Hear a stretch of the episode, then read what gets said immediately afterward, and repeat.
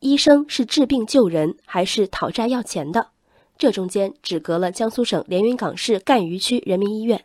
这两天，该医院的一纸病人欠费医生扣款明细表在网上流传，据称这是江苏省连云港市赣榆区人民医院追讨病人欠款的方式，要求主管医生负责承担病人欠费金额的百分之七十，以每月五百元的额度从医生的绩效中扣除。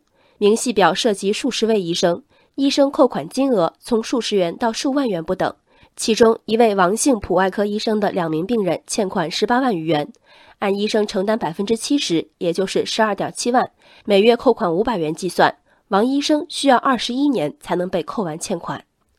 国家卫生计生委三令五申，医疗机构不得拒绝需急救但无力缴费患者。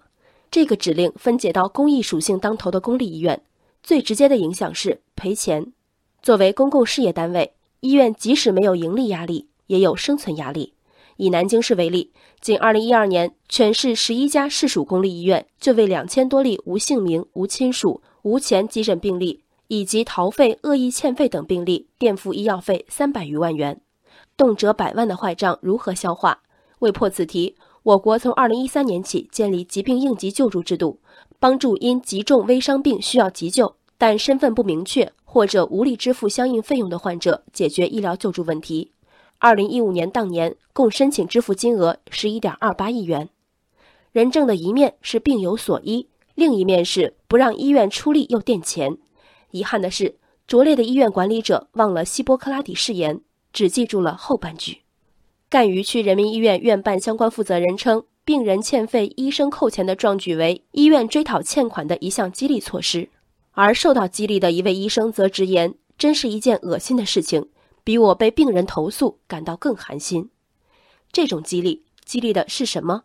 医院是希望医生砸锅卖铁、自带资金上班，边没日没夜的卖命，边几万几万的赔钱，还是希望医生自带和院方一样的势利眼，见到病人第一句话不再是哪儿不舒服，而是有钱留下，没钱滚出？当医改为缓解看病难、看病贵。不断完善制度设计，连云港的这家基层医院倡导了一种令人耳目一新的价值观：穷人不配看病。医科自古以来最苦学生心智，医疗资源紧张的大环境下，从医也往往是最艰难的职业选择之一。医生轰的检讨犹在耳，向医生要病人欠款的邪恶智慧雪上加霜。这岂止是人性的倒退，更是明目张胆的违规。